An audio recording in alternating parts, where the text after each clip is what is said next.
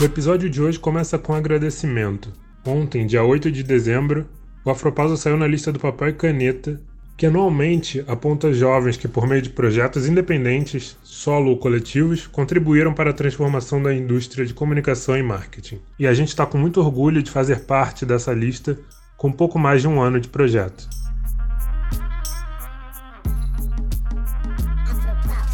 Olá, sejam bem-vindos à Afropausa, sua pausa no dia para construir junto com comunicadores pretos novas histórias e narrativas que podem mudar o rumo do mercado publicitário. Eu sou Igor Pinheiro, estou aqui com a Larissa Santos. Oi, gente. E nosso convidado de hoje é o Gabriel Lopes de Paula, ele é da agência Mural. Tudo bem? Se apresentam pra gente quem é Gabriel, Gabriel por Gabriel, o que, que você faz da vida, o que, que é agência Mural, conta pra gente. É, bom, eu sou Gabriel Lopes, de Paula, como você falou. Eu sou, sou correspondente da agência Mural, tá? eu faço parte de uma. Já tem um pouco mais de um ano aí que eu, que eu tô participando dessa, dessa iniciativa. É, acho que tem várias outras maneiras de me apresentar, né? Eu vou começar do, do começo. é, eu sou publicitário também, eu, enfim, eu também sou do ramo da comunicação, né? Trabalho na área de planejamento. Então, um pouco mais aí de quatro anos eu tô é, tá atuando em planejamento estratégico, apesar de ser formado em design. Né, então, eu sou formado em design como bolsista pela é, design digital, já tem uns dois anos.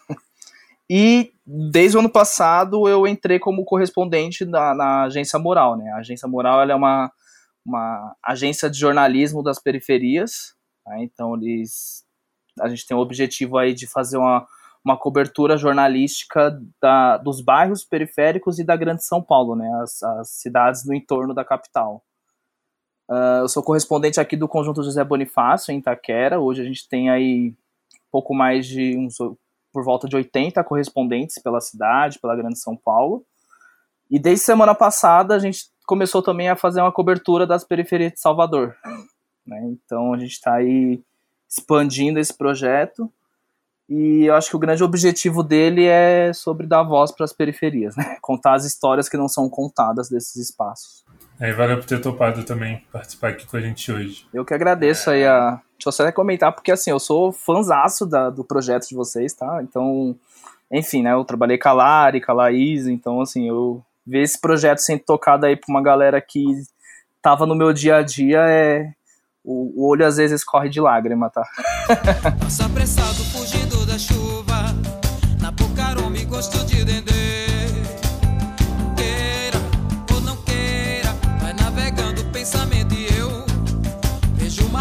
sempre habitadas, são cicatrizes dos olhos ateus.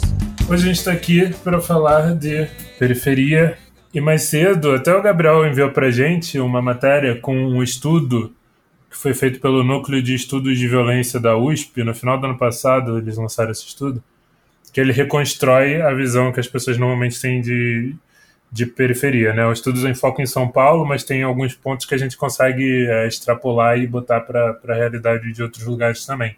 E aí, dentro dos principais pontos né, que o estudo levanta, tem é, os seguintes aqui, eu vou ler para vocês. É, dividir São Paulo apenas entre centro e periferia não faz mais sentido. A cidade tem ao menos oito padrões urbanísticos diferentes. Entre os indicadores para delimitar os grupos estão condições ambientais, condições habitacionais, condições sanitárias e de higiene, mobilidade urbana, padrões criminais, perfil populacional. É, a ideia de que a periferia é violenta não é verdadeira. Há muitas periferias e muitos centros de São Paulo, e os padrões identificados não se refletem nas divisões político-administrativas existentes, e isso revela uma desconexão entre a gestão pública e a estrutura da cidade. Né? E aí, levando em consideração a região que eu, que eu cresci, né, lá no Rio, morava ali na região da Penha, era um bairro chamado Braz de Pina, na verdade, mas falar Penha que a pessoa é, reconhecer mais rápido. E aí eu morei lá até os 25 anos antes de mudar para cá e não é não é considerado periferia assim, se você olhar geograficamente, mas atende a, a esses pontos, né, da, da, pesquisa. E é uma mudança muito radical para mim, né, ter, ter mudado para São Paulo, vindo morar para o centro, onde eu faço tudo a pé, moro perto do trabalho. É, antes eu demorava no Rio eu demorava mais de uma hora assim, né, para ir, mais de uma hora para voltar. E eu acho que isso ensina muita coisa pra gente, né? ao mesmo tempo que faz a gente perceber que a gente se privou de, de muita coisa, né? A gente está mais, em alguns casos, né, como a pesquisa disse, em alguns casos a gente está mais suscetível à violência, por exemplo, e isso passa por acesso cultural e até convivência social, né? A questão disso, ó, não voltar para casa tarde, ou quando você é mais novo, ter que esperar amanhecer para voltar para casa depois da, da festa, né? Quando eu saía do trabalho tarde, por exemplo, eu trabalhava em Botafogo, no Rio. Já teve motorista que se negou a, a me levar, sabe? Teve que pedir outro Uber porque ia para a região da Penha. E outras coisas também, né? Curso, evento, espaço cultural, que você não frequenta e não acessa e ou precisa se sacrificar muito para poder frequentar, né? Acho que isso está começando a mudar um pouco hoje e é que a gente vai falar sobre isso também um pouco mais tarde aqui no episódio. Mas acho que na nossa faixa de idade, assim, né? Acho que todo, todos nós é, que moramos em alguma região mais periférica passamos por, por situações assim. Eu queria saber como é que foi isso para vocês. Eu queria só fazer um adendo, amigo, de um ponto que você trouxe sobre falar, sempre dar um ponto de referência, né? Eu sempre me vi muito nessa situação do dar um ponto de referência. E é muito bizarro é pensar como as pessoas conhecem basicamente as regiões centrais de São Paulo. Óbvio que ninguém vai conhecer todos os bairros, mas eu lembro de muitas vezes falar onde eu morava, e aí eu moro em Taipas, né? Aqui é Coab também, é Coab Brigadeiro Eduardo Gomes. E aí, quando eu falo para as pessoas que eu moro em Taipas, eu já ouvi muitas vezes: Nossa, mas isso é interior? Eu nunca ouvi falar nesse bairro, tipo, como assim? Não, não é interior, sabe? E aí eu sempre também dei, é, sempre fiz muito essa questão de dar um, um, ponto de referência. Só que o meu ponto de referência muitas vezes também não era conhecido. Tipo, meu ponto de referência é Pirituba, porque tem a, tem a linha de, de trem, né? Então eu falava para as pessoas: ah, onde você mora? Ah, eu moro em Pirituba, próximo de Pirituba. Só que essa tática não funcionou não funciona porque as pessoas também não conhecem Pirituba na maioria das vezes. Mas é muito bizarro mesmo pensar como as pessoas é, conhecem basicamente esses bairros da região central e para eles tudo que extrapola essa região central ou é interior ou é tudo a mesma coisa, sabe? Muito bizarro pensar é, eu, me, eu meio que me acostumei, tipo, a falar que eu morava na Penha, mesmo não morando, porque, porque eu não queria explicar que era Braga Pina, porque a pessoa perguntava onde era, não sei o quê. É, e Penha todo mundo conhecia por, por, por N motivos, né? Ou seja, pelo complexo do alemão Sim. e tal. É, eu acho que é interessante, tem vários pontos aí disso que você falou. Acho que a primeira é, geralmente a gente não sabe que mora em periferia. tipo, eu fui me dar conta que moro numa periferia quando eu fui pro centro de São Paulo e comecei a ter uma rotina lá, sabe? Então, assim, eu, tipo, até os meus 18 anos, mais ou menos, eu sabia que eu morava longe, em comparação a alguns outros bairros considerados nobres da Zona Leste, né? Então, sei lá, quando você vai ali pra Penha, aqui, na, aqui em São Paulo também tem a Penha, né? Que, é, que fica na Zona Leste aqui, tem a, o Tatuapé.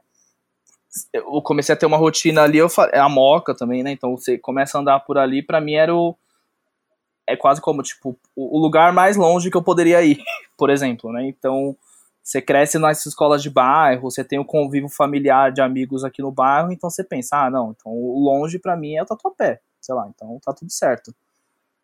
E para mim a descoberta foi muito no período de faculdade, né? Eu estudava no Morumbi. Então era eu literalmente atravessava a cidade, era tipo uma coisa que é, eu até falei esses dias num, num, num, painel que eu participei, falando um, trazendo essa, um pouco dessas questões de periferia que eu percebi que eu era da periferia quando eu saí dela, sabe? e tipo, isso foi, é, isso é um choque de entender do tipo, nossa, então, como assim, sabe? Tem traz várias problemáticas em relação a isso. E um dos pontos assim que eu tava pensando enquanto você falava é existe muito existe periferia dentro da periferia, sabe? Tipo, existe é, eu, eu moro numa rua boa, mas tem umas quatro, cinco ruas aqui abaixo que é considerada favela.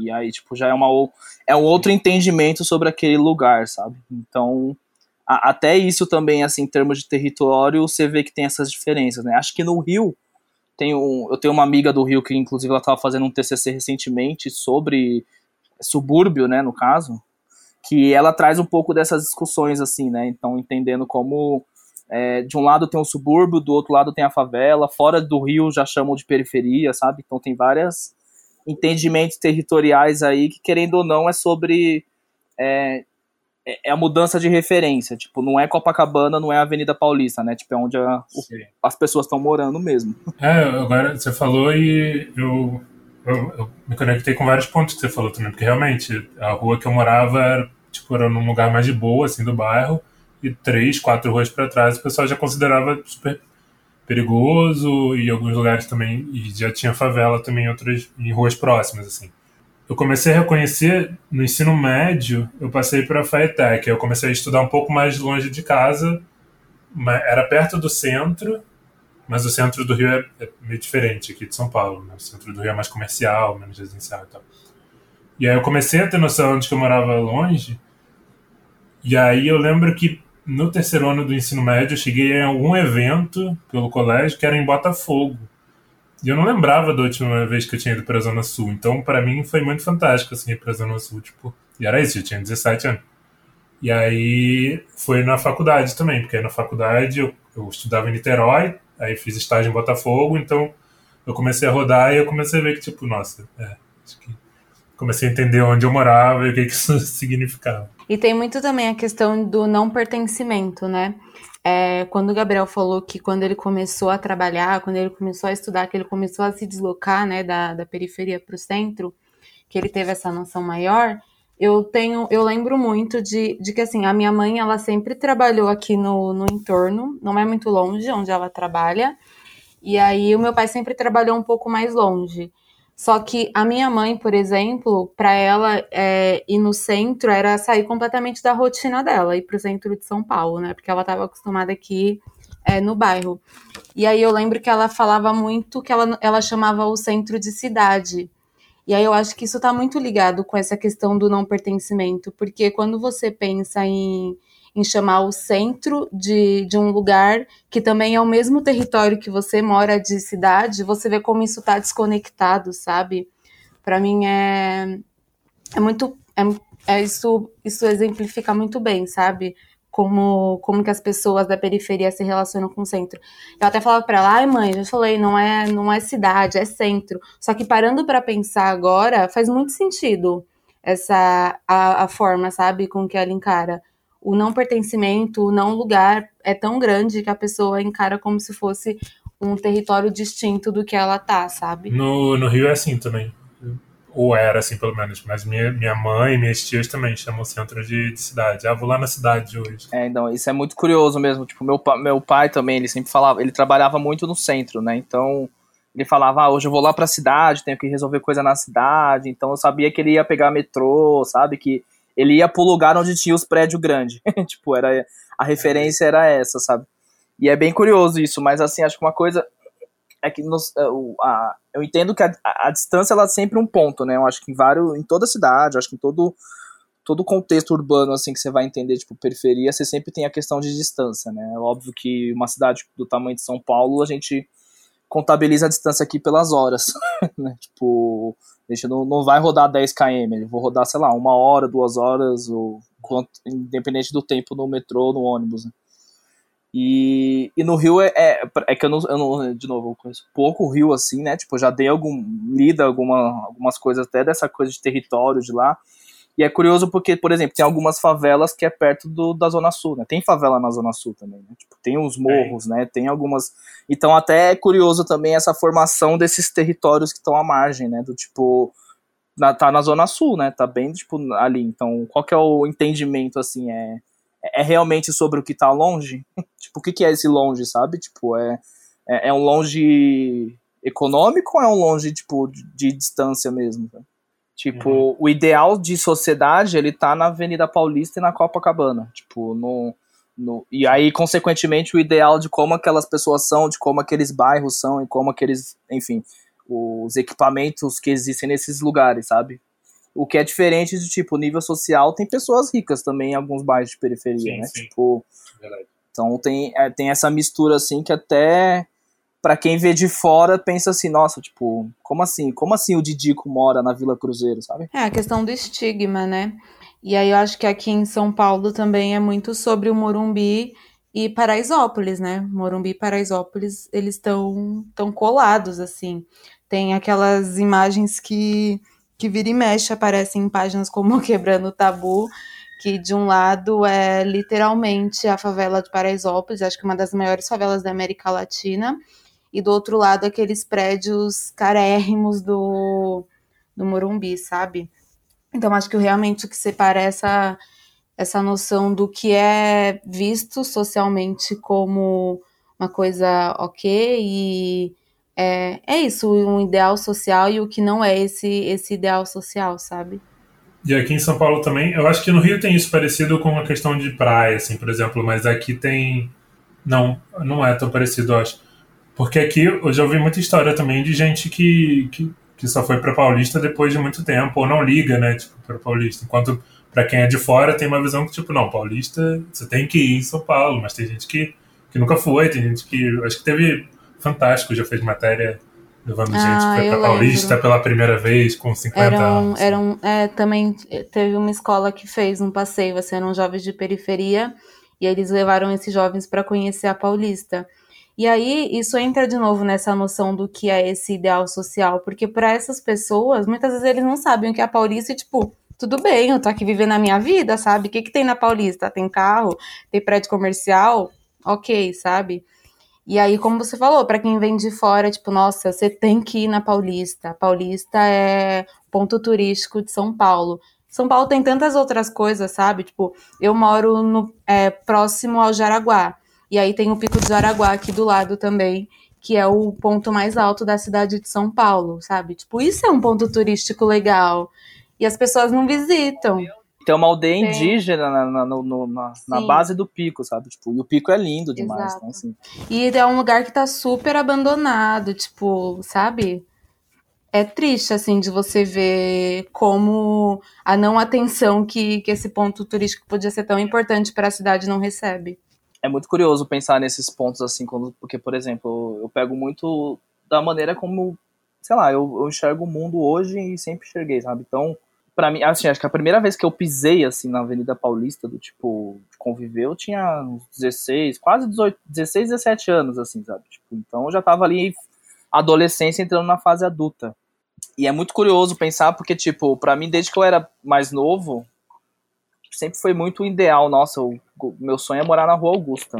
Nossa, meu sonho é morar aqui no centro. Então, morar com os meus amigos por aqui. Meu Deus, eu preciso morar nessa região. Olha isso, olha é rolê 24 horas, é isso e aquilo, olha esses prédios lindos, maravilhosos, o que olha, tipo. Nossa, e é muito louco pensar que, de, de, sinceramente, assim, eu comecei a estudar, eu estudava perto da Paulista, eu trabalhei ali na Paulista, então a, eu cheguei a ter uma rotina na Paulista que chegou um momento que, assim, eu não aguentava mais a Avenida Paulista. tipo, eu, assim, eu falava assim, meu Deus, eu só queria chegar em casa, sabe? Tipo, não, não aguento mais. Hoje, eu acho que até essa minha minha ideia, assim, tipo, o que eu encarava como uma ambição, assim, para mim é assim, eu, sinceramente, o, o home office para mim tá sendo maravilhoso, sabe? É, então, eu acho que o home office também mostra muito isso, né? Tipo, será que a gente mesmo que precisa está diretamente na região central ou esses, essas empresas, esses, esses comércios, eles têm que se expandir para os outros cantos da cidade.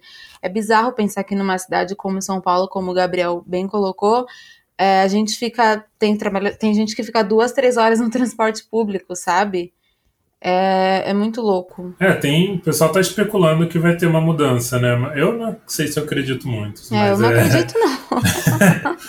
o pessoal especula que as pessoas vão começar a procurar casas tipo, mais baratas, mais distantes do centro, porque vão poder estar trabalhando de casa. Eu não, não acredito muito nessa ideia. Não. É, então, eu acho que até que vai ter essa mistura, né? Mas eu acho que para as pessoas que moram mais longe do trabalho, elas vão. A primeira coisa que vai perguntar na entrevista é se vai ter home office, sabe? Tipo. Porque, porque é um tipo de coisa que, assim, sem brincadeira, hoje, no, no, onde é a, minha, a, empresa que eu trabalho, fica no Cidade de Jardim, sabe? Tipo, eu realmente gasto quatro horas por dia de transporte público, cara. tipo, e eu tô vendo isso nesse espaço de pandemia, assim, eu, eu tô conseguindo fazer coisas assim que eu não conseguia fazer, sabe? Tipo, eu, engraçado que eu tuitei hoje falando, tipo, eu fiz cinco cursos online, eu detesto fazer curso online, sabe? Tipo, mas eu tive tempo para fazer isso, né?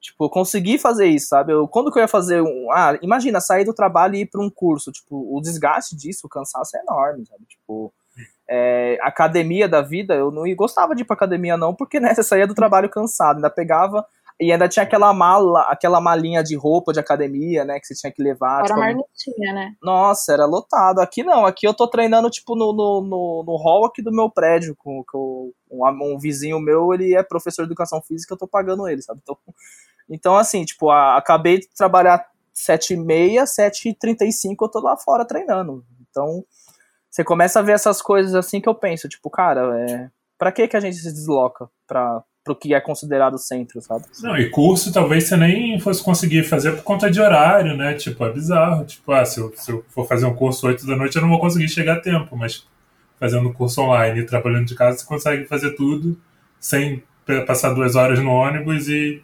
dormindo oito horas por dia. Essa hora era pra eu estar tá em Pinheiros ainda, tipo, nem na metade do caminho para casa, sabe? Não era pra gente estar tá aqui sentado gravando já, era pra eu estar tá dentro de um ônibus. Não, essa hora eu ia estar no Cidade Jardim, porque assim, né, eu evitava pegar o horário de, de pico, né? Então você fica fazendo uma horinha um pouquinho a mais. Né, Nossa, aquela... eu fazia muito isso também. Então, é esse tipo de coisa, né? Só que você fica, cara, é, não, e não é nem só, sei lá, é, so, é, é para fazer um curso para não sei o que, é tipo o, o desgaste que as pessoas moram na periferia tem com locomoção, tá ligado? Tipo. Nossa, eu já chegava puta na agência. Exato, você chega de manhã já é cansadíssimo. É, então cansaço e tudo mais, e é muito louco pensar isso, né? Do tipo, então, eu não sei, para mim, acho que tem vários pontos assim, e sinceramente, eu tô suave de morar em centro, trânsito, pegar trânsito lá, porque assim, você pega, né, você, aquela correria ali de, ah, tem metrô, tem um monte de estação no centro, não sei o que, só que, cara, a galera tem carro também, o trânsito é lento, o metrô é horário de pico lotado, e, e aí? Ah, dá para fazer tudo andando. Aqui eu também consigo fazer tudo andando. Nossa, meu bairro tem literalmente tudo, sério. Aqui pertinho tem farmácia, tem supermercado, tem academia, tem delegacia de polícia, tem um hospital geral muita escola, muita creche, então realmente, tipo, nesse sentido não perde nada pro, pro centro da cidade, por exemplo, sabe? Não, é que eu ia complementar até que você mencionou a pesquisa no começo, né, do, do papo, que é isso, tipo, pelo, pegando o exemplo de São Paulo, né, óbvio que, tipo, quando tem vários outros contextos, mas São Paulo não, não, não é a, o que tá longe é periferia, o que tá perto é centro, tipo, tem vários centros, sabe, tipo, né? A gente fala assim, ah, centro de Taquera, centro de Pirituba, centro de Guaianazes, centro de, de Santo Amaro, centro de não sei o que, você pensa assim, pô, e, então e aí? tipo, o que, que é o centro ali, sabe? Tipo, qual é, qual é o ponto ali? Qual é, como é que é o desenvolvimento dessas regiões, assim, sabe? Tipo, vamos abrir mais uma empresa ali na Vila Madalena, para quê? tipo, sabe? Tem 500 lá, tipo, galera, se não, não dá para abrir no, no Capão, quantidade de gente que de gente e de dinheiro que roda lá, sabe? Então assim, e aí? Vambora! Os kits novo tão limpo, por isso nós tá com nojo. As motos chamando no grau, meu olhar fazendo retrato, cozinhando som no garimpo. O chefe não faz miojo, o foco fica legal. Carros e motos, cara tá chato de copão, gelo de. Vocês começaram a falar desses aspectos que algumas pessoas começaram a perceber mais depois da, da pandemia, mas assim, uh, no geral, vocês, vocês percebem alguma mudança? Eu, de uns anos para cá, eu tenho visto muito mais tipo, eventos voltados para para periferia ou eventos com atrações que de, atrações que eu digo tipo formado por pessoas que, que são da periferia organizados na própria periferia como é que vocês têm têm visto essa, esse tipo de mudança é, do que eu vejo aqui no meu bairro é muito da periferia para periferia são muitas iniciativas que nascem aqui, tipo, de pessoas que, que moram ou que moraram em algum momento e fazem iniciativas para, sabe? Mas, assim, de poder público mesmo, eu, eu vejo. Não vou dizer que eu vejo pouco, porque eu moro do lado. Do lado não, né? Eu moro próximo de uma biblioteca. E aí sempre rola, tipo, sempre tem show no fim de semana. Eles fazem é, coisa para criança também. Então, e agora também tá abrindo um céu aqui, aqui perto de casa. Mas é, o movimento maior mesmo que eu sinto é, tipo, dar das pessoas para as pessoas, sabe? Eu lembro que. Aqui tem muita coisa, inclusive. Tem uma escola de samba aqui próximo que chama Só Se Você For.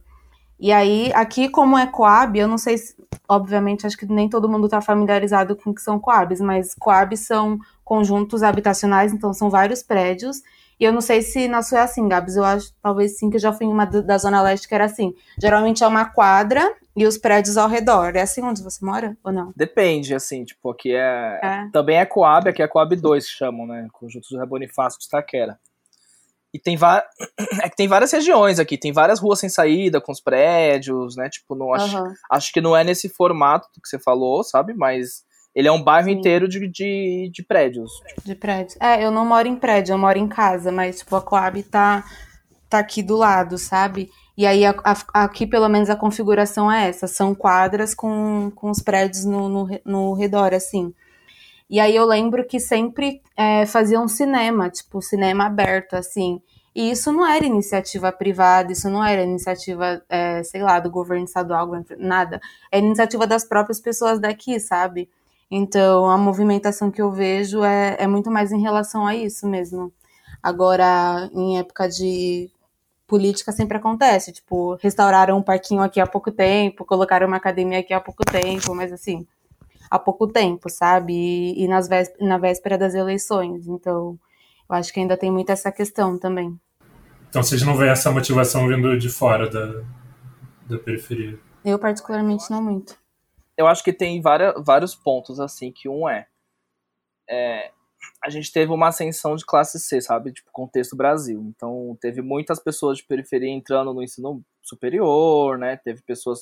Querendo ou não, teve uma certa ascensão familiar, né? Tipo, pessoas primeiras pessoas das famílias que se formaram, né, que conseguem, tipo, enfim, então tem esse movimento, então querendo ou não, isso é um movimento também nessas regiões de periferia, querendo ou não, que seja ou é um movimento de saída dessas pessoas, mas familiares ficam, ou enfim, é, é, algo acontecendo, sabe? E por conta dessa ascensão, do ponto desse, desse, desse, desse, desse acesso, né, eu acho que é, as próprias pessoas que tiveram acesso a essa ascensão começaram a olhar para esses próprios lugares onde cresceram, sabe? Então, isso é, isso é um ponto. O, o outro, eu acho que tem a. Geralmente, tipo, acho que favelas, baixas periferias, tudo, é, acho que são os lugares mais comunitários que existem, sabe? Tipo, não, não, em nenhum. Por mais que chega lá na, em, em, Pinheiros e a galera começa a escrever artigos sobre economia compartilhada, tipo, não, o, a questão comunitária ela existe tipo em, nesses bairros porque todo mundo se ajuda, sabe? Então, e, e, essa ajuda ela acontece de várias formas, inclusive acesso a algumas coisas, né? Então, tem muita, muito produtor cultural assim que tipo que tenta dar uma movimentada na região, sabe? Tipo, tem muitas iniciativas assim que a galera tenta fazer com que, né? Tipo, porra, é, vamos é, Tipo, é, é, acho que todo mundo conhece algum cara que é tá ficando aposentado ou trabalha no bairro que treina a criançada, sabe? Tipo, em algum campo. sabe? Tipo, é que tenta, ah, vou treinar os meninos ali no campo de terra e é isso, deixar eles, botar eles para fazer alguma coisa no horário fora da escola, né? Então, é, eu acho que tem muito do acesso disso, né? De todo mundo se ajudar. É, e o terceiro ponto que eu acho que é assim a, a, a falta de olhar ela fica muito do é, de quem quem tem mais poder aquisitivo para mover a economia como um todo, sabe? Então, por exemplo, vamos dar um exemplo, sei lá, de uma ah, existe uma marca que quer fazer uma coisa cultural voltado para a música e ela quer fazer uma iniciativa que vai fazer barulho. Tipo, ela vai fazer no Capão, ela vai fazer no meio da Avenida Paulista, sabe? Tipo, e, e, então, assim, é, é, ela vai fazer uma iniciativa cultural, porque ela vai, né, fazer um, algum projeto, alguma ativação, seja lá o que for. Só que, e aí, ela vai gerar isso aonde? tipo, ela vai reverberar isso aonde, sabe? Então, acho que tem esse ponto, né, do tipo, é, é o, o de quem tá dentro é, olha para dentro, mas quem tá fora resolve só olhar para fora. mas acho que tem uma questão também, Gabs, que quando chega, geralmente é estereotipado, né? É, se vão pensar alguma coisa periferia, ah, então vamos fazer alguma coisa com hip hop, vai falar sobre racismo, vamos para a periferia. E assim, gente, as pessoas que gostam de hip hop dentro da periferia é um nicho dentro de um nicho, sabe? Então acho que ainda tem muito esses rótulos, sabe? É, esses lugares eles são acionados em momentos muito específicos. Total, não, concordo super também. E é isso, tipo, é, é olhar, olha para fora, continua olhando para fora, e quando quer olhar para dentro, olha errado porque não é de dentro. e não conhece ninguém que seja. Os mano, pô, as mina, pá. Os mano, pô, as mina, pá. Os mano, pô, as mina, pá. Tem uma pergunta ainda para fazer hein, que, sobre esse ponto mais político que a Larissa chegou a começar a comentar. Mas antes, vamos para as nossas afrodicas. Quem quer começar? Eu vou indicar o Prato Firmeza. Tá? O Prato Firmeza, na verdade, eu vou indicar a quarta edição dele, principalmente, que foi lançada recentemente. É, o Prato Firmeza, para dar um contexto, ele é um projeto que ele é um guia gastronômico das periferias de São Paulo. Então ele faz um mapeamento aí de quais são os, esses lugares bons para comer, né, do na em toda a capital e grande São Paulo também. É, que é isso, né? Quando você vai olhar um, um, uma revista paladar da vida, você só vê, você vê 50 restaurantes no Itaim Bibi, né? No Itaim Bibi. Então você. Então o prato firmeza nasceu exatamente pra, né? Tipo, porra, tem comida boa na, na periferia, né? Então vamos mostrar. E a, e a quarta edição, eles lançaram o quarto volume recentemente, é uma edição específica de empreendedores negros. Né? Então foi feito com vários jornalistas aí de. Teve pessoas da Mural escrevendo, teve pessoas da, do Alma Preta, teve pessoas do. É, também da, da, ainda da Enóis, né? Que é a galera que, que produz desde o primeiro da primeira edição. E enfim, tem vários outros coletivos participando que eles deram essa, essa edição especial aí com empreendedores negros da, da, da, da Grande São Paulo. E é isso a minha, minha dica. Muito legal. Eu não conhecia, procurei depois. É bem legal mesmo a iniciativa. É, eu tenho duas dicas. A primeira é, obviamente, a Agência Mural. E aí o Gabs falou um pouquinho sobre ela no começo. E aí eu acho que tem uma coisa que é muito legal e muito necessária, que é as notícias contadas pelo ponto de vista de quem mora lá, né? Então não é sobre um olhar estereotipado, porque eu acho que tem até uma questão que eu tava vendo até uns vídeos esses dias sobre, que é sobre essa questão desses programas jornalísticos, sabe? Que, que são sobre notícias, aí sempre que vai mostrar uma notícia de uma periferia é isso. É sempre reforçando o estigma de que preto é ladrão, nananã. Então, eu acho que é importante a gente ter, ter esses outros espaços jornalísticos onde a gente consegue fazer de fato a, a, as coisas, mostrar as coisas como elas são. E aí também o Gabriel falou um pouquinho sobre. Essa semana ele participou de um painel. Já está disponível, Gabs, para as pessoas acessarem? O pessoal tá para subir. Pode chamar de apresentação curta. Tá. Uma apresentação curta que o Gabriel participou no, no GP, a conferência do grupo de planejamento. É um evento que acontece todo ano no mercado de comunicação, né? Mais especificamente para planejadores. E aí eu assisti, eu gostei, ele falou um pouco também, um pouquinho sobre, mas é legal. Depois a gente deixa aqui para vocês conseguirem acessar o conteúdo. Eu acho até, deixa eu só complementar que você falou da mural. É, e os estigmas, eu chamei até na apresentação que eu fiz aí, falando que é, esses estereótipos construídos no jornalismo é uma coisa datenesca. Nossa, tem um vídeo muito muito legal do, do Chavoso da USP, acho que é Thiago o nome dele, que ele fala sobre isso também, sobre como programas como o da na Cidade Alerta reforçam esse, esses estereótipos e contribuem né, para a necropolítica. Acho que essa é uma dica legal também. É um vídeo é um vídeo bem, bem interessante sobre isso. É, e uma coisa que é louca que assim, a, a gente, na moral, é, a gente na, nasceu exatamente para dar voz, mas também a gente tem o cuidado de como a gente, a gente dá uma voz, assim. No, a, essa violência assídua que é contada no Datena, é, eu entendo que existem contextos que acontecem, né? A gente tem ali uma situação, só que, cara, é, não é. Eu garanto também que não é a rotina da vida de vocês, né? Tipo, a gente tem um pouco mais de 20 anos, mas não é esse campo de guerra absurdo, né? Do tipo, meu Deus, sair de casa, né? Então, é, tem situações e situações que eu acho que tem que ser ponderadas. E dentro da moral a gente discute até bastante, assim, que a gente, é, a gente fala dos problemas da periferia, a gente fala dos projetos, iniciativas, a gente conta histórias às pessoas, sabe? É muito sobre isso. Então vamos falar da pessoa tal, falar da, da pessoa Y, da pessoa, e aí conta a história dessas pessoas, né? Não é sobre. A gente não faz cobertura de violência, sabe? a gente não faz cobertura Sim. desse tipo de coisa, porque já tem muita gente fazendo e, né, muita gente que faz direito, mas tem muita gente que faz ruim, que faz errado. Então, é isso. É, outro dia eu tava lendo até uma pesquisa falando sobre como esse estigma de, de dos bairros da periferia serem mais violentos do que outros bairros é realmente um estigma, porque se você for ver os números é isso, não, faz parte da rotina, obviamente, mas não é da forma que, que, as pessoas narram, sabe? Não é da forma que as pessoas imaginam. Tipo, não é como se eu fosse sair do portão e encontrar um cadáver assim tirado no chão, sabe? Então é, é bizarro, tipo, essa noção que, que as pessoas têm sobre. É, bom, eu tenho duas dicas também. Uma delas o Gabriel chegou a citar rapidinho, que é o, o É Nós, que é um coletivo de é voltado para jornalismo, né? Então eles tentam, eles buscam pessoas da, da, da periferia para construir matérias jornalísticas. Eles têm várias parcerias, é um trabalho bem legal. Eles estão, eles têm mais, tem, é, é vai para além do sudeste. Acho que eles estão no, no, nordeste também, no, no, sul. E é um trabalho bem legal. Chama É Nós. E aí o no Twitter e no Instagram eles estão como É Nós Conteúdo, Nós N-O-I-S. E o site é noisconteúdo.com.br. E minha outra dica é para. Agora, em tempos de pandemia, não é só especificamente para quem é do Rio de Janeiro, que é um local físico, mas agora eles estão fazendo várias atividades online também.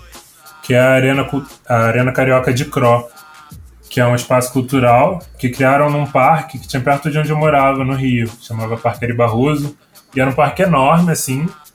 Só que aí eles botaram uma delegacia lá dentro do parque e uma unidade do UPA. Então, tipo, o parque meio que acabou, mas aí construíram esse espaço que é a Arena de Cro e funciona como espaço cultural. Então tem muita coisa lá, muito, tem de tudo, cinema, teatro, dança, oficina, um monte de coisa.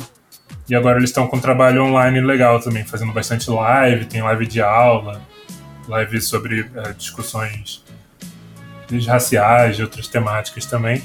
E aí vocês podem achar eles no Instagram como arroba Arena de.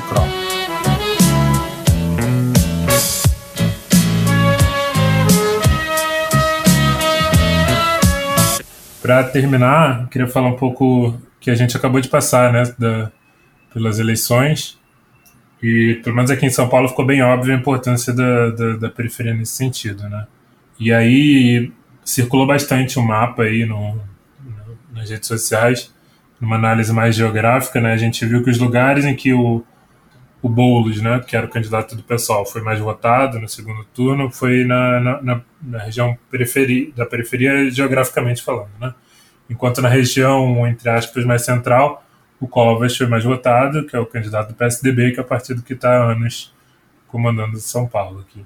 E aí o, o, o que viralizou justamente era a comparação desse mapa com o mapa da eleição presidencial de 2018, né, que você também viu mais votos para Haddad na periferia de São Paulo do que na região central, que votou mais no, no Bolsonaro. E isso quebra um discurso né, de como os partidos políticos precisam conversar com a periferia, que, é, que sempre é um discurso super, principalmente por parte da esquerda, de que a gente precisa ir para a periferia ensinar para essas pessoas e parece que sempre olham com um tom superior, né? E enquanto isso, a, a, entre muitas aspas aqui, a direita faz um trabalho de base muito mais forte, né? Nesse sentido. E eu queria saber como vocês veem essa questão política a importância desse posicionamento, entre aspas, da periferia nesses cenários do, das eleições. Falando especificamente sobre o trabalho de base da, da direita, eu vi bastante. rolou bastante campanha aqui pro, pro Bruno Covas, no meu bairro. E aí você percebe realmente. E até, até viralizou um vídeo que eu não sei se. Eu não sei se, se era real, provavelmente sim. Mas era. Estavam falando que eles estavam distribuindo cesta, é, cesta básica, né? Em algumas periferias com, com carro de som, enfim, isso às vésperas da, das eleições. E aí eu acho que tem. Acho que foi em tai... Brasilândia e Taipas, eu acho que foi. Sério? É, eu vi que eu li que era tipo Brasilândia, Mas o outro bairro não lembro, mas acho que também era nessa região. Aqui, pelo que eu percebi, eles fizeram um trabalho bem, bem forte. E até, inclusive, com essa, com essa questão de, de lideranças comunitárias, sabe? Então, é bizarro pensar em, em como, como eles vêm, vêm se aproximando de uma forma que, que a esquerda usava muito, que era com. Acho que tem mais essa questão de, de assistencialismo, talvez, mas como isso, de certa forma, também contribui, né, para, sei lá, para conseguir voto e tal. Mas eu acho que isso que você falou também de sobre como a esquerda muitas vezes olha essa questão, eu acho que, mais uma vez, parte do que a gente falou, né, do, do estigma, é sempre sobre o ensinar, sempre sobre ajudar, sempre sobre assistencialismo. Então, acho que essa é uma questão complicada também. E aí, você aqui no meu bairro, tipo, das pessoas que eu conversei, não eram muitas pessoas que iam votar no, no Boulos, não, por exemplo. E aí você vê que esse, que esse trabalho, de fato, ele, ele rende ele rende resultado, sabe? É, então, eu não sei nem como com a veracidade do vídeo, né? Que acho que ele deu uma viralizada, a galera acho que teve gente, teve até alguns deputados é, fazendo a, a, denúncia no, no TJE, né? Que acho que é o, o Tribunal Eleitoral, enfim. É, não sei a, a, que ponto andou isso. Acho que o Igor mencionou do, dessa questão da análise dos mapas nossa, eu, eu tenho muitos pontos assim de questionar em relação a isso, sabe? Porque, por exemplo, tem várias questões que quando a gente olha assim, a, a, a, o primeiro momento quando você vê esses dois mapas comparando isso, dá a entender o que? Olha, a esquerda está na periferia. Então, assim, não tem nada que ensinar ali, tipo, tá acontecendo alguma coisa. Só que eu, eu questiono muito esse ponto do tipo, o que, que é esse estar, sabe? Do, da, da questão assim, a gente pega em 2016, o Haddad perdeu no primeiro turno. Tipo, e, então, e aí? E, e, é muito engraçado entender essa questão política, assim, porque eu lembro que em 2016 foi, inclusive, quando eu tava na faculdade, eu entrei em agência, etc. Era engraçado que a galera, assim, do, do meu trabalho, no meu dia a dia de faculdade, dava certeza à eleição do Haddad, né? Tipo, putz, ele botou umas ciclovias aqui, né? Lógico que tinha outros pontos e tal. Então vai dar tudo certo. E quando eu chegava em casa, falava com pessoas assim, tipo, mais na minha região, eu falava, gente, então, calma lá, né? E, e dito e feito, ele só ganhou em Pinheiros aquele ano, sabe? Então, é, são questões assim, e esse ano, mesmo esse ano que o, o Boulos no segundo turno ele foi muito bem aqui na, nas, nas, periferias, né? Acho que é eu não sei o, o, motivador, acho que os motivadores são diferentes, sabe? Do tipo, do 2018, o motivador é diferente do 2020, né? Tipo, acho que é, é sinceramente para mim é, esse comparativo de mapa ele não diz tanta coisa porque, tipo, são dois anos completamente diferentes um do outro, sabe? Tipo, e outra, e tem um ponto para mim que eu acho que dentro de periferia é muito gritante, e a gente não discute muito isso quando a gente fala de política, é, é e as abstenções?